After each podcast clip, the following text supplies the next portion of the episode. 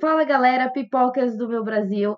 Hoje a gente vai experimentar um formato novo aqui no Pipocaria, que além dos debates que a gente vai fazer, a gente também vai trazer alguns episódios mais curtos, mais diretos, sobre alguns diretores, filmes e movimentos específicos do cinema. Isso, gente. Hoje nós estamos aqui para glorificar a carreira né, meteórica de um dos diretores modernos mais interessantes da história do cinema, que é o Bong Joon-ho. O objetivo desse episódio é fazer um breve resumo sobre a carreira dele, como ele foi como cineasta, destacar alguns filmes principais, né, e como como foram recebidos internacionalmente é, e algumas curiosidades, algumas coisas que talvez vocês não saibam sobre esse diretor fantástico que esteve no Oscar no ano passado.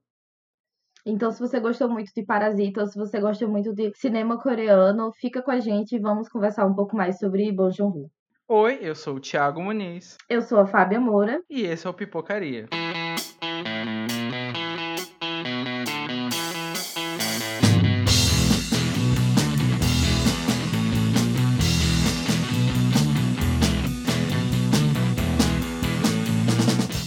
Para quem não conhece, o Bong Joon-ho, ele foi o diretor de Parasita. Você pode até ter assistido já Parasita e não saber quem foi que dirigiu, quem é essa pessoa, quem é esse virginiano coreano maravilhoso uhum. que dirigiu esse filme que fez tanto sucesso no ano passado, que foi muito aclamado. Sim, né? Então, é, me falta palavras às vezes para falar de Parasita, que foi um filme que teve muitos plot twists, que eu tava esperando uma coisa e depois esperava outra e que eu acho que é uma coisa que ele traz em todos os filmes dele, basicamente, né? Deixa a gente é, sem saber o que esperar, meio assim, sem fôlego é, no meio do filme. Então, Sim. a gente vai falar um pouco sobre as características que ele traz nos filmes dele, né? Do, dos filmes que ele fez até hoje e do que a gente espera também que ele vai fazer daqui para frente, né, Tiago? É, gente, vale ressaltar que nós não somos coreanos, então a gente pode falar alguns nomes de atores é, de forma errada, então perdoe. E a gente também vai falar os títulos dos filmes em português, né? Como chegaram aqui no Brasil e onde vocês podem assistir. Então, fica essa, essas dicas aí para vocês entenderem a dinâmica desse episódio. Mas para começar a falar do Bom de Rua, a gente tem que começar a falar de como surgiu, né? Como esse ícone nasceu no mundo do cinema. E lá em 1994 ele começou a fazer os primeiros curtas dele e tudo mais. Mostrava que ele tinha uma visão criativa, mas ele ainda estava bem apagadinho. Mas foi no ano 2000 que ele começou de fato a carreira ali no cinema. E ele dirigiu a comédia Cão que Ladra Não Morde. Foi o primeiro grande filme dele, foi uma comédia muito aclamada. Logo em seguida, em 2003, ele comandou o thriller Memória de um Assassino.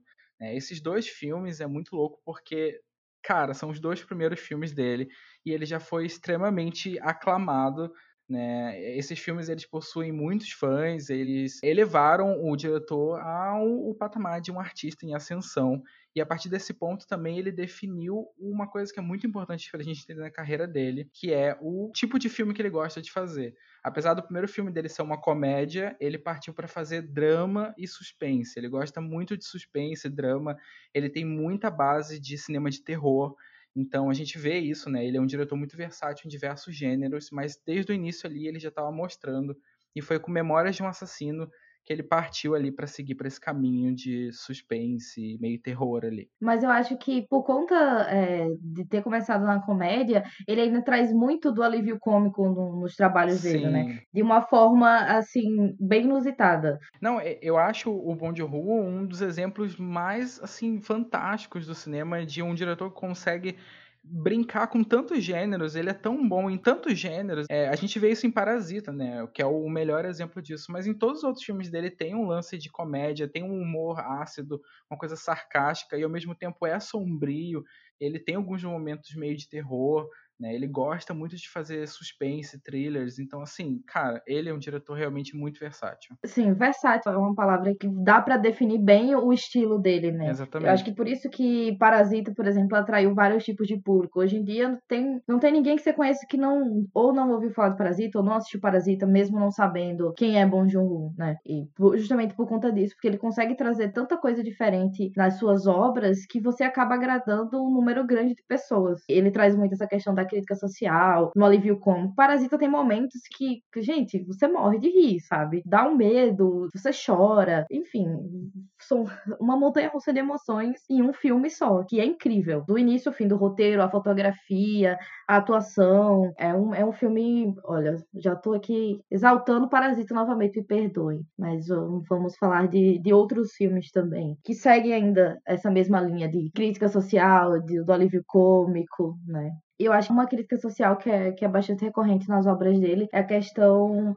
mais social, né? A questão da pobreza, a questão das pessoas que estão mais vulneráveis, né? Rola muito esse contraste, tanto em Parasita como em outros filmes, como Hospedeiro, por exemplo, você consegue ver bem o contraste de classes uhum. desses filmes. Sim, é, é realmente uma coisa que ele faz bastante, ele gosta de trabalhar como eu falei, com vários gêneros, mas ele também gosta de colocar ali um toquezinho de crítica social. Né? E a gente começa a ver isso já com o Hospedeiro, né? Em 2006, ele fez o filme Memórias de um Assassino em 2003, ele deu uma pausa de alguns anos, porque é, apesar de ter sido muito aclamado, em 2006 ele retorna com o Hospedeiro, que eu acho que foi um retorno assim triunfal, porque esse filme ele é muito importante, foi um filme que alavancou muito a carreira dele, né? É, só para ressaltar, esse filme está disponível na Netflix, quem quiser assistir. É um filme é, completamente rodado no idioma coreano, que é incrível, gente, sério, eu amo muito o Hospedeiro. E esse filme ele tem inspirações nos filmes de kaiju japoneses, né, que são aqueles monstros gigantes que surgem do mar ou do espaço, destroem as cidades. Esse filme também marca a primeira parceria dele com Kang Ho-song, que é um ator que ele vai trabalhar depois em Parasita. A gente lembra dele, ele é o pai da família mais pobre. Ele tá em Expresso do Amanhã e tal, mas a parceria dos dois começou nesse filme. E uma curiosidade muito legal que eu gosto do, do Hospedeiro é que esse filme inspirou o J.J. Abrams e o Matt Reeves a criar a franquia Cloverfield, que, enfim, uma das franquias que eu mais amo, é considerado um dos melhores filmes de found footage da história e tudo mais. Então é muito interessante ver como um filme ali sul-coreano que estava surgindo ali influenciou tipo uma franquia gigante americana que rendeu outros filmes e é fantástico e tal, isso é muito louco. O J.J. Abrams, que depois agora tá fazendo Star Wars e tudo mais, mas ele já declarou que ele é muito fã do Bong Joon-ho. E uma coisa muito interessante desse filme, Fabinha, é que esse filme foi a maior bilheteria da história sul-coreana isso até 2009. No caso de 2006 a 2009, ele se manteve com a maior bilheteria da história sul-coreana. E não foi só a maior bilheteria da história, não. Esse filme levou pelo menos 20% da população da Coreia do Sul aos cinemas para assistir. Então, assim, ao contrário dos brasileiros, o povo coreano apoia o diretor deles e vai no cinema assistir e tudo mais. Então esse filme realmente é muito importante. Ele é tão importante que o diretor Quentin Tarantino também já declarou que é um dos filmes favoritos dele dos últimos 20 anos. Então, Amo muito Hospedeiro. Eu acho que nesse filme ele já começa a fazer algumas parcerias com o cinema americano, né? Você Sim. já tem alguns atores, já tem algumas falas, ele já faz essa crítica dessa questão do, dos Estados Unidos se meterem muito na política, na, na vida das outras pessoas dos outros países. E aí ele até faz essa brincadeira, ah, o, a Coreia não tá sabendo lidar com isso e tal. Ele não se aprofunda muito, mas ele deixa também algumas outras críticas, assim, é. por cima, e tem alguns diálogos. O filme começa com diálogo em inglês, inclusive. Né? Sim, sim. É. Não, tem alguns atores é, americanos. É muito louco porque não é só um filme de monstro, não é só um filme de suspense e tal. Ele traz essa carga de coisas sociais que ele gosta de falar. Ele gosta de falar sobre política, ele gosta de falar sobre a pobreza, sobre a miséria da Coreia. Então ele traz tudo isso e esse filme realmente já, a gente já consegue ali enxergar que ele estava seguindo por esse caminho né, que ele estava indo forte por esse caminho. Sim, e eu acho interessante que ele é um diretor que ele tem parcerias com muitas outras pessoas. É, dá essa impressão de que ele é uma pessoa tranquila de trabalhar, ou que gosta dessa troca, né? Ele é muito fofo, a gente vê ele no Oscar, gente, cara, ele é muito fofo, sabe? Dá pra ver que ele é muito, ele, ele se sente muito feliz, ele tá muito realizado com as coisas que ele tá fazendo, com o cinema que ele tá fazendo. Ele não tá fazendo só uns filmes comerciais, por fazer. Na verdade, ele tem uma visão muito legal. E do mesmo jeito que eu acho que ele é muito versátil com gêneros, ele também é muito é, bom em misturar um cinema muito mais popular uhum. com um cinema muito mais cult. Ele consegue colocar elementos que as pessoas vão adorar, vão assistir, vão ficar intrigadas ali, sendo que é um filme extremamente sofisticado, sabe? Ele trabalha a direção de um jeito muito bonito. Então ele, ele navega por esses dois caminhos que eu acho assim sensacional. Para mim, eu acho que ele tá trazendo o cinema para um outro patamar, né? Assim, Sim. de de versatilidade, de, de, coisas que você pode fazer sem abrir mão de outras coisas, né? Sim. Ele tem um leque de, de coisas que ele oferece para você sem perder a sua identidade. Eu acho isso muito legal. Sim, exatamente. E falando assim das parcerias que ele fez, a gente pode falar também de Tóquio, que foi um filme que ele dirigiu com outros dois diretores franceses já consagrados, né? Então, assim, ele é, é um homem global. Não, não uhum. trabalha com os Estados Unidos, trabalha com França, trabalha com Coreia, trabalha Sim. com todo mundo, entendeu? Volta só a trabalhar com o Brasil, imagina só um filme Bom Joon e Kleber Mendonça Filho.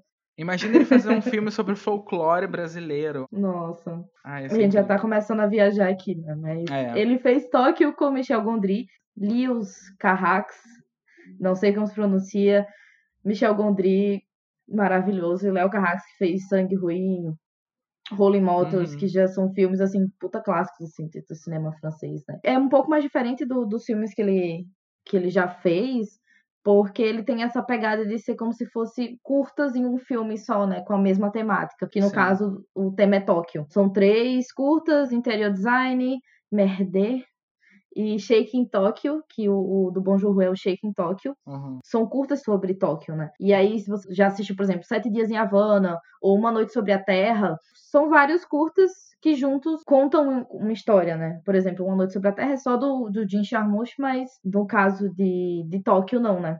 Você consegue ver o contraste da cidade por... Diferentes olhares, né? É, sobre, sobre uma cidade só. Então, eu acho que, que é muito bacana essa parceria, é. É, essa forma dele trabalhar, de conseguir trazer o ponto de vista dele junto com, com outras pessoas, né? Essa é uma coisa que, que eu gosto bastante do trabalho que ele faz. É, essa dinâmica de filmes que é curtas dentro de um filme só, isso revela muitos diretores, assim, famosos. Tem até a franquia VHS de terror, que eu acho que são, se não me engano, são 10 filmes dentro de um filme só, dirigido por várias pessoas. E, tipo, muitos desses diretores hoje em dia estão tá fazendo filmes aclamados de terror. Então é muito legal isso. E Tóquio realmente é um exemplo de como ele consegue dar a visão dele sobre um tema selecionado. Enfim, é, esse filme é muito bom, é muito maravilhoso. Partindo depois de Tóquio, em 2009 ele dirigiu um filme que eu adoro, que é um filme pouquíssimo conhecido aqui no Brasil, mas é um filme muito importante para a carreira dele, que é o Mother, A Busca pela Verdade. E esse filme, é, ele estabelece o gênero que ele gosta, é o drama com suspense mostra uma mãe, o filho é acusado de um assassinato e essa mãe começa a, a, investigar, a se envolver no caso e tudo mais, e tem esse debate, tipo, até que onde você, sendo mãe, vai apoiar ou não. Então é muito legal. E é impressionante porque esse filme ele tem 96% de aprovação no Rotten Tomatoes, que é um site é, estrangeiro que avalia críticas. Uhum. E se você pegar os filmes do Bong Joon-ho, todos os, os filmes do Monte Russo são super bem avaliados no site. A crítica gosta muito, sempre gosta muito, e esse filme não é diferente. E esse filme também é muito importante para ele porque ele sentiu o gostinho do Oscar nesse filme antes de Parasita, porque esse filme foi selecionado pela Coreia do Sul, né, para representar a Coreia do Sul no Oscar de filme estrangeiro em 2010. Não ganhou, mas o Bong Joon-ho foi parar nos holofotes estrangeiros mais forte ainda. Então, assim, eu acho que esse filme foi o pontapé para o que veio depois, posteriormente, em Parasita. Eu acho que, assim, só um parêntese, essa é um pouco a diferença é, das pessoas que trabalham realmente com o que elas gostam, né? Tu falou que ele transparece isso. E aí ele faz uma coisa que realmente é autêntico e faz com que ele se destaque por isso, do que você procurar um trabalho muito comercial. Não. Exatamente. Você descreveu a palavra perfeita. Ele é muito autêntico. Ele tem uma ideia e ele consegue transformar aquilo numa coisa extremamente gostosa de ser assistida. Por mais pesado que seja, a gente tem próprio Parasita mesmo, né? É um filme, se você parar pra pensar, tem uns temas muito pesados, muito tristes, mas ele consegue transformar aquilo num entretenimento tão bom, assim. Ele, ele realmente ama o que ele faz. Ele ama fazer cinema. Isso é um diferencial muito grande. E eu acho que o fato dele ter concorrido ao Oscar, né, em 2010, uhum. já fez com que Hollywood olhasse mais para ele, tipo, olha, gente, vamos ficar de olho nesse cara aqui, que foi quando ele, 2013, ele lança O Expresso do Amanhã. Que é maravilhoso. Sim. Eu acho que foi o primeiro filme dele que eu assisti, na verdade, foi o Expresso do Amanhã. E eu assisti sem saber que era dele. É o primeiro filme dele, né, em uma língua estrangeira. Então Sim. eu tava lá zapeando e falei, ah, por que não? E aí eu assisti e falei, caramba, poxa, Sabe, que legal, né? Ele é um filme que ele é baseado numa HQ francesa. Tem um, um, elenco, assim, que a gente não imagina que foi uma pessoa de outro país que dirigiu. Ele é, tem elementos muito hollywoodianos, né? Teve o Chris Evans. Né? É, como ele conseguiu reunir artistas em Hollywood tão em ascensão, né? A gente fica pensando, poxa, isso a gente só vê em diretores extremamente aclamados, mas ele conseguiu reunir para esse filme. E, e acredito pelo trabalho que ele vem fazendo, não por fato dele conhecer uhum. alguém, né? Então, assim, como eu falei, eu tava zapeando Netflix, então eu não sei se ainda tá lá, acredito que sim, mas o Expresso da Manhã também tem no Prime Video para assistir. Né? O Tóquio, que eu tinha falado antes, tem na Claro TV. Depois a gente fala direitinho onde tem cada um desses filmes. Mas esse, O Expresso do Amanhã, ele é um filme meio que pós-apocalíptico de uma, uma, civilização que sobreviveu uma era glacial, né? Tá tudo congelado uhum. lá de fora e eles estão num trem estilo Arca de Noé. Só tem aquela galera ali que sobreviveu. E aí, mais uma vez, ele traz essa questão da divisão de, das classes sociais. Sempre, essa é uma crítica muito, muito forte. Ele traz outras críticas também, mas essa da classe social é uma coisa que é muito marcante e que em alguns filmes ele traz de forma mais sutil. Nesse não é o caso. É legal desse filme porque o pessoal hoje em dia tá hypando o Poço, que é um filme que eu gosto muito. Uhum. Mas, cara, o Expresso da Manhã nada mais é do que o Poço no versão horizontal ali, sabe? Uhum. É exatamente isso. Tipo, é toda uma construção de sociedade dentro de um trem então, tipo, ele brinca com isso de uma forma muito legal. Eu acho que é o primeiro blockbuster dele, né, de fato. É o primeiro filme Sim. extremamente popular dele ali, baseado em HQ e tal. Então, esse filme é realmente incrível. Eu acredito que esse seja um que tem uma pontuação um pouco mais baixa, porque ele é um pouco mais comercial do que os outros, Sim. né? Mas traz também um ator de que fez Hospedeiro, que fez Parasita, que eu não vou Sim. me arriscar a falar o nome dele. Kang Ho Song. Olha aí. Vamos. Depois disso, a gente vai fazer uma aula de coreano. Vamos trazer mais. vai Sim. ser um episódio inteiro em coreano sobre cinema coreano. Vocês vão ter uma overdose de, de Coreia do Sul. Perdoe a gente, gente. Esses nomes são muito complicados. Até o próprio Bong Joon-ho às vezes não sai. Eu acho legal ressaltar também, para quem gostou do Expresso da Manhã, é realmente é um filme muito introdutório. Igual você falou, você conheceu ele por esse filme e muita gente conheceu ele por esse filme sem saber que era ele. E aí depois as pessoas vão pesquisar e falar, cara, não acredito que ele fez esse filme. E aí faz sentido pela crítica social pesada do filme, que você vai, hum, é, é um diretor que já tá com uma visão mais avançada. E quem gostou, tem uma série Netflix agora que estreou recente, que se chama também Expresso da Manhã. Tem produção executiva do Bom Joon-ho, ele não está dirigindo, né? Mas é exatamente o mesmo formato do filme, só que em formato seriado, então são vários episódios, cada episódio tem uma hora de duração. É... Particularmente eu não gostei muito da série, eu assisti os episódios e eu achei um pouco arrastado. Né? Não trouxe nada muito novo do filme, então eu acho que o filme é muito mais interessante de assistir. Mas quem gostou do filme, eu acho que vale assistir a série. Completa, complementa algumas coisinhas, alguns detalhes, tem uns personagens novos, tem umas reviravoltas ali.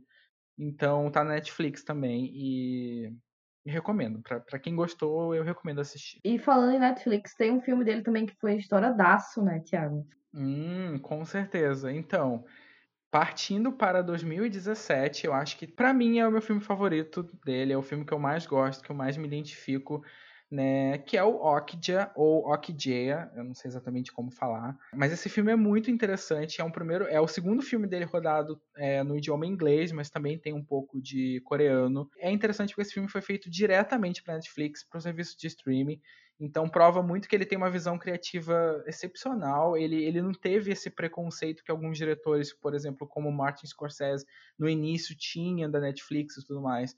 Então, assim, de início ele pensou, vou fazer esse filme, a Netflix está dando esse dinheiro, então vai acontecer. Esse filme, ele realmente consegue mostrar mais ainda esse lance que eu estava falando, que ele consegue fazer um filme extremamente é, comercial, mas também com muita, muita carga social, com muita coisa para a gente refletir, para a gente analisar. É, tem, a, a, história do filme basicamente são umas criaturas que são tipo porcos gigantes, são criados em laboratório, são 26 porcos e são enviados para diferentes lugares do mundo. Eles têm que crescer, 10 anos depois eles vão participar de um concurso, e nesse concurso vão escolher o porco campeão, assim. É basicamente um porco gigante geneticamente modificado, Só que aí uma menina que mora lá no sul da Coreia recebe um desses porcos e ela cria na natureza e acaba virando um bichinho de estimação dela. E quando é tirado dela, aí tem toda a história do filme. Esse filme também marca a parceria que ele começou com a Tilda Swinton, né, que ele começou em Expresso da Manhã, e dá para ver que ela gosta muito dele. Também tem o Jake Gyllenhaal, tem o Giancarlo Esposito, que é de Breaking Bad, e esse filme ele estreou no Festival de Cannes. Ele foi o primeiro filme do Bong Joon-ho a entrar num grande festival assim, tipo, o outro foi pro Oscar, mas um festival, festivais mais indie assim, e esse foi pro Festival de Cannes. E é interessante porque a gente está falando lá de 2017, parece que é agora recente, mas nessa época estava a grande guerra entre streaming e cinema, então tinha muito preconceito sobre os filmes de streaming, se eles eram cinema, né? se a Netflix estava fazendo cinema, se a Netflix podia concorrer ao Oscar, e o Okja foi o primeiro grande filme que quebrou esse, essa barreira, que atravessou a barreira de um filme comercial. Quando apareceu na tela o símbolo da Netflix, ele foi vaiado né? Todo mundo vaiou o filme demais.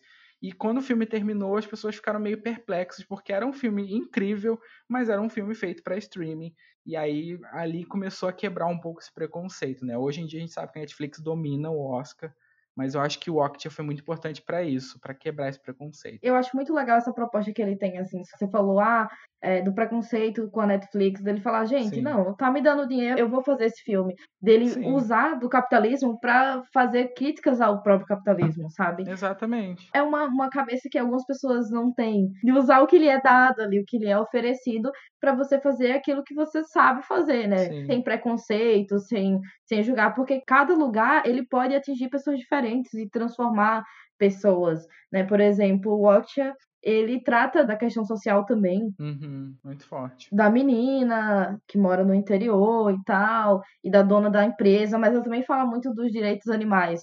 Sim, fala sobre a crueldade animal, né? É o consumo exagerado de carne. Exatamente. Então, ele faz várias críticas, né? Faz você refletir um pouco. Ele consegue usar de vários artifícios que ele tem para trazer coisas que vão além do entretenimento, porque o cinema que ele faz não é só entretenimento. Sim. Né? Não é um filme que você assiste, ah, tal, tem uma fotografia legal, é engraçado, mas ele ele traz questões que são importantes para a sociedade atualmente, que sempre foram e que a gente, de certa forma, tenta não ver, e eles escancaram aquilo é, na cara da gente, e às vezes com personagens que são um pouco mais perversos, ou personagens que são mais humanos, no sentido de que eles têm falhas e tudo mais. E isso faz com que eles sejam até mais aceitáveis pra gente, no final das contas. É, a gente acaba se aproximando é, dos personagens pelos erros deles. É, ele trabalha muito bem os personagens.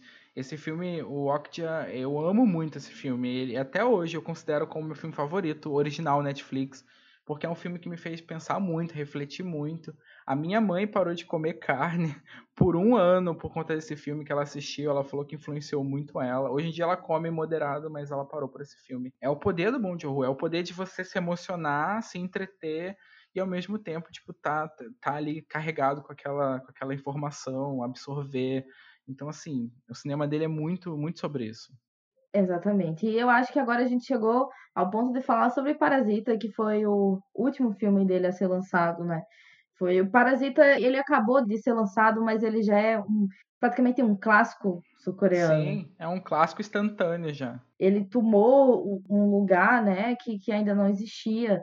Ele veio ali para abrir espaço não só para filmes coreanos, mas para outros filmes estrangeiros. Sim. Que não é um filme comercial, mas é um filme que atingiu muitas pessoas, que, que abriu muitas discussões sobre várias coisas. Então é um filme muito interessante por conta disso. Ele era minha aposta pro Oscar, mas eu, cara, eu falava, eles não vão dar o Oscar pro Parasita.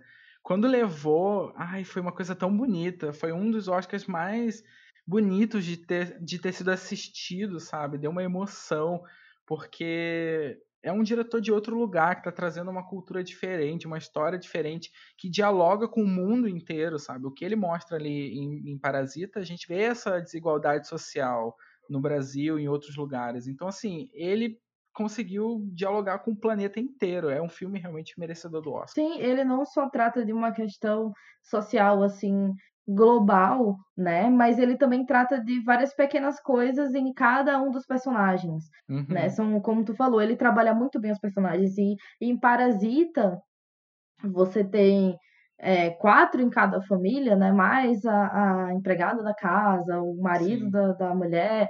Então, assim, são pessoas que não são retratadas de forma superficial, É. né? Você, você consegue ver semelhanças e diferenças entre cada um deles, e isso é muito interessante. É um, é um filme que vai, Uhum. vai construindo, assim, uma, uma expectativa. É, eu, eu gosto muito de filmes sul-coreano, que geralmente são filmes que tem muito plot twist. Realmente são filmes que, do nada, gente, o foi que eu perdi do nada? O que, É. que que tá acontecendo aqui? Sabe? O plot twist de Parasita é interessante porque é um plot twist de mudança de gênero, sabe? Você não acrescenta um Sim. detalhezinho. Você tá num filme que tá meio cômico, tá meio estranho, você não tá entendendo o que tá acontecendo. Aí daqui a pouco o filme vira um do suspense quase terror e você fica tipo, meu Deus, e agora? É pra rir? O que que eu faço? É muito, muito, muito inteligente. Exatamente. E, e é um filme que tem muitas camadas, né? Ele começa por uma camada assim, e aí do nada ele te dá um mergulho que tu consegue ver, visualizar melhor tudo que tá acontecendo ali. É muito louco. É muito louco também, porque, por exemplo, as pessoas falam assim: ah, tem diretores que levam a vida toda pra fazer o filme da carreira. E eu acho que não, o Bong Joon ele sempre fez filmes incríveis. Toda a filmografia dele é muito boa, é muito inteligente, tem muito da visão dele. Eu acho que Parasita é só o ápice, assim, combinou em tudo que ele gosta de fazer. Tem, tem suspense, tem drama, tem comédia, tem crítica social, é um filme que tem língua estrangeira, é um filme que tem inglês, é um filme. Então, assim, eu acho que Parasita meio que é o conjunto da obra dele, mas cara, se você voltar desde os primeiros filmes, desde o primeiro filme dele lá de comédia, você consegue ver que o cara é muito inteligente, tem uma visão de cinema muito incrível. Sim. Eu acho também que acabou que ele chegou no momento que a gente estava preparado para assistir aquele filme. Sim. Talvez se ele tivesse em outra época, a gente não tivesse a mesma percepção que a gente teve, Exatamente. né, assistindo Parasita em 2019, que, que foi um ano muito, muito singular. 2020 nem se fala, né? Então, assim, a, cada dia ele faz mais sentido. Então, ele chegou num, num momento muito, muito importante e isso fez com que ele tivesse esse lugar é, no sol. Não porque o trabalho dele não mereça, porque é um, um puta de um trabalho incrível, Uhum. mas o timing também foi, foi perfeito. Não tem aquele meme que todo mundo, porra, onde eu entro, alguém tá falando, já assistiu Bacurau? Pronto, Aham. rolou a mesma coisa com Parasita, sabe? Tipo, aqui a gente faz um, um apelo pra rolar logo esse feat de Bom Joon-ho e Kleber Mendonça Filho. Eles já, eles já mostraram que eles querem fazer isso, né? Imagina que incrível, ia ser incrível, cara, ia ser incrível. É, o que eu ia falar de Parasita pra concluir é o lance de que o filme ele quase não veio pro Brasil, ele quase não lançou nos cinemas daqui. É, nenhuma distribuidora estava tão interessada, o filme estava vindo lá ali, né, crescendo nos festivais. Aí eu me lembro que a Pandora Filmes comprou os direitos de exibição aqui no Brasil. Ninguém imaginou Uhum. que o filme fosse fazer o sucesso que fez.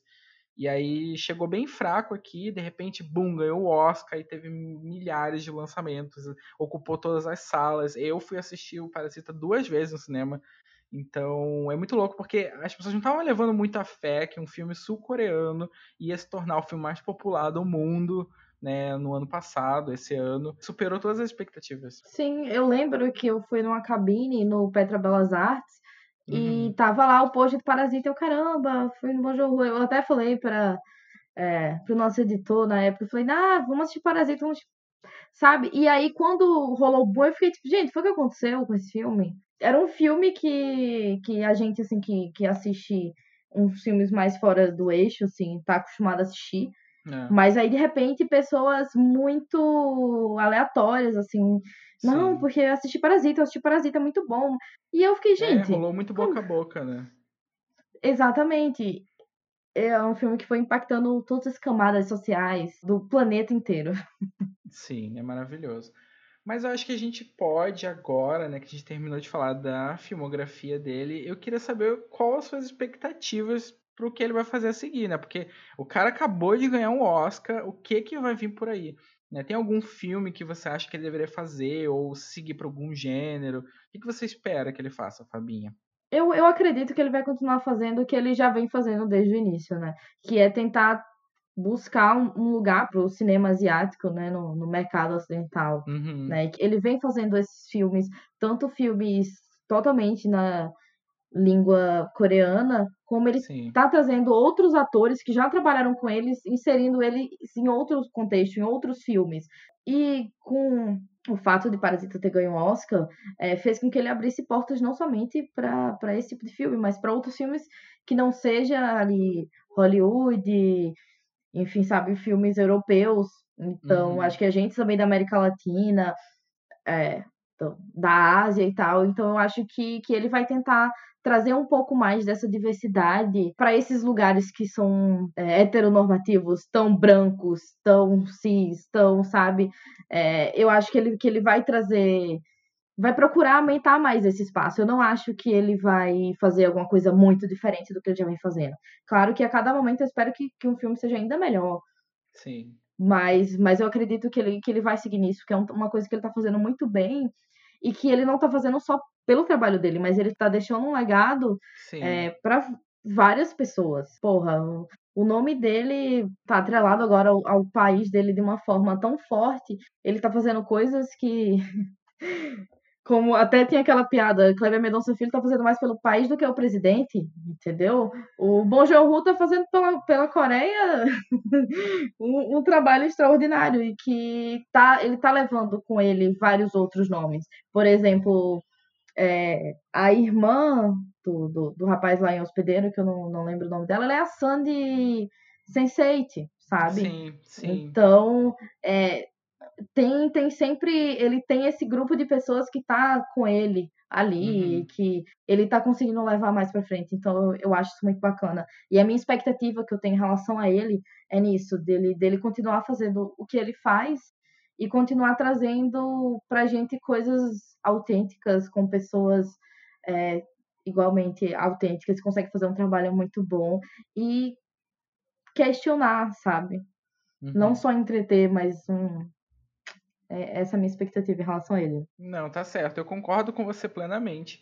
É, eu espero realmente que ele também continue fazendo esse cinema com tanta crítica social. E como a gente viu lá em Hospedeiro, né, a Coreia do Sul abraça ele demais. Então, assim, ele não vai abandonar a cultura, ele não vai abandonar o que ele já vem fazendo. Eu queria que ele fizesse um filme de super-herói, mas não um filme de super-herói uhum. qualquer. Eu queria que ele fizesse um filme de super-herói com muita crítica social, ou um filme de super-herói na Coreia. Não sei, assim, eu acho que ia ficar muito legal, mas isso é um sonho meio louco. Eu também gostaria muito de ver ele fazendo um filme de terror, assim, terror mesmo, assumidamente terror, pode ser coreano, né? Eu acho que ia ficar muito incrível, porque ele tem essa veia de terror ali que ele sabe brincar muito. Então eu queria ver ele fazendo aquele terror pesado ali, carregado. Nossa, uhum. Eu queria muito. Mas eu espero igual você, que ele continue fazendo críticas sociais, que ele continue trazendo muito da cultura sul-coreana para o mundo, para a gente conhecer mais sobre, para a gente se informar, para a gente entender como funciona. Porque, por exemplo, antes de Parasita, a gente, eu pelo menos não sabia né, sobre a pobreza sul-coreana, como, como era a divisão de classes, e Parasita trouxe isso pra gente, a gente viu que é tão próximo da gente, então eu espero que ele continue fazendo isso. Uhum. Ah, mas agora que você falou do filme de terror e do filme super-herói, agora eu vou ficar, né, aguardando também. Poxa, seria. Nossa, você imagina um. Cara, amiga, imagina ele fazer um filme coreano da Marvel, assim, com. Ai, cheio de crítica social, muito bem filmado. Nossa, eu já, eu já, tô, eu já tô lá na ponta da, da primeira fila do cinema assistindo. Já tô Os cinéfilos piram. Aí, aí quero ver as pessoas falarem de filme de super-herói, né? Os, os cults. Alfinetada aí, né? Mas. É. Então eu acho que é isso, a gente conseguiu falar um pouco dos principais filmes dele, né? A gente teve essa preocupação de trazer filmes que a gente pudesse indicar para vocês onde assistir, porque a gente sabe que tem alguns tipos de filmes que são mais difíceis é, o acesso. Então, por exemplo, O Hospedeiro tem na Netflix, TikTok, você consegue assistir na Claro TV. O Moda é o único que a gente não conseguiu achar em lugar é, nenhum. Esse não tem. Né? Mas a gente preferiu falar sobre ele porque foi um filme muito importante. Foi um filme que foi. levou ele ao Oscar né, pela primeira vez. O Expresso do Amanhã tem na Netflix, tem no Prime Video, Ox já tem na Netflix e Parasita tem no Telecine Play. Então, uhum. se qualquer um desses filmes você quiser assistir, você consegue acessar nos streams, né? Sem Uhum. preconceitos com os streams. E, e é isso. Não dá pra ser fã do Bom de Rui e ter preconceito com o streaming. Não dá pra ter preconceito com nada sendo fã do Bom É, Dia, né? exatamente, né? exatamente. Bem dito. Então vamos pro Mi da Pipoca? Vamos.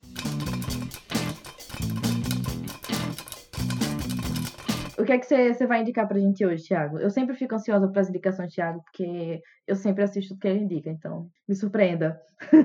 É exatamente essa palavra, surpresa. Eu me surpreendi muito com uma série nova da Netflix chamada Warrior Nun, que são freiras guerreiras.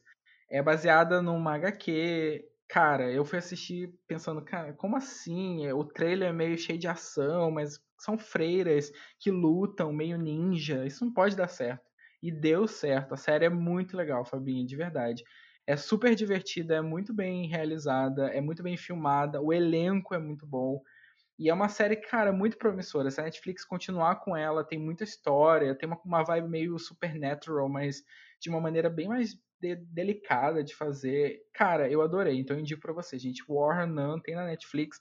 São 10 episódios, é um pouquinho cansativa, porque cada episódio tem mais ou menos uma hora. Mas assim, vai assistindo, vocês vão se divertindo. Da metade pro final você não vai conseguir parar. O final é muito bom. Então é uma série incrível. Freiras Guerreiras é o tipo de, de série que eu quero assistir. É, a gente não sabia que precisava até existir. Exato. Nossa, não. Eu vou, a gente vai terminar esse podcast agora. Eu vou assistir, fazer uma maratona, com licença. Tem crítica lá no Pipocas. Vai lá no site do Pipocas, olha a crítica que você vai gostar. Tá sem spoilers. Hum, importante. Então, e eu estou, né, monotemática. Vou Uhum. falar sobre um filme sul-coreano também, que é o meu filme favorito, que é A Criada, de Park Chan-wook. Park Chan-wook, ele mesmo que fez Old Boy, Amo. né, Lady, Lady Vingança, Segredos de Sangue, né? O trabalho dele me lembra um pouco o trabalho do Bong Joon-ho, né? No sentido de que eles conseguem ser bem versáteis no, no, no tipo de trabalho que eles fazem. O Park Chan-wook também já chegou a fazer filme na língua inglesa com atores renomadíssimos, assim. A Criada é um filme que tem um espaço muito especial no meu coração, porque ele também tem críticas sociais, né? Tem essa questão das classes, tem um pouco de um romance LGBT aí, tem várias coisas que acontecem em um filme só. É um filme que é dividido em três atos, de três visões diferentes, né, do filme, Uhum. da, daquela história. Então é, é muito interessante. É, se possível, assistam também é, a versão estendida, mas para quem Uhum. não, não não conseguir encontrar, tem na Netflix também a criada. Então, assim, é o tipo de filme que as pessoas, ah, o que que eu assisti na Netflix? Eu, gente, pelo amor de Deus, assiste a criada, porque eu digo pra todo mundo, eu sou, eu sou, eu sou pirada de verdade nesse filme. Então, se você curte cinema sul-coreano, ou se você, por exemplo, ah, assistiu Old Boy, muito massa. Porra, assiste Hum. A Criada também. É um filme que tem duas mulheres protagonistas, é um filme muito, muito foda. Sim, esse filme é maravilhoso mesmo. Olha aí, tem, tem um selo Tiago Muniz e aprovação, então, Ah, esse filme é incrível. Eu acho que vale também pesquisar, quem gostar, assistir o filme, pesquisa as artes do filme, os pôsteres, os cartazes, que são sim, lindíssimos. nossa. São muito lindos, são muito lindos. É muito, muito incrível. Então é isso, Fabinha. Acho que fizemos um episódio sobre esse mestre incrível que é um Bom de Ru. Você tem mais alguma coisa a acrescentar? Quer mais dizer alguma coisa? Abafar alguma coisa? Não, eu, eu queria perguntar o que, é que vocês acharam desse novo formato é, de, de apresentar um diretor ou uma temática e conversar mais especificamente sobre alguns trabalhos, né? É uma coisa que a gente está fazendo pela primeira vez aqui no Pipocaria. Exatamente. Espero que, que vocês curtam, né? Que vocês gostem. Se vocês também tiverem Sugestões, né? isso, A nossa ideia é fazer basicamente isso, trazer vários diretores ali famosos e falar um pouquinho da filmografia, ou pelo menos alguns filmes muito importantes da carreira, né? Exatamente. Então é isso, galera. Vocês sigam o Pipocaria no Instagram, arroba Pipocaria Podcast. Siga também o Pipocas Club, né? Com o B mudo. É, a Amanda tá sempre fazendo enquetes, tá sempre fazendo uns quiz muito legais lá. Então Sim. é bem bacana. Sempre que sai crítica do Thiago, tá lá também, né? Indicação de filme, notícia, a porra toda. É maravilhoso. Site completaço, um dos sites mais completos que vocês vão acessar. Exatamente. Deixe pra gente suas redes sociais. Thiago também faz críticas no, no Instagram pessoal dele, né, Tiago? Sim, é, eu, eu fico brincando ali de fazer algumas coisas, mas então, para me encontrar é o Tiago Muniz, né? Tiago com TH, Muniz com Z no final. Ali tem link na bio para as minhas outras redes sociais, mas eu uso muito o Instagram, ali tem as críticas, tem as interações, então tá tudo lá.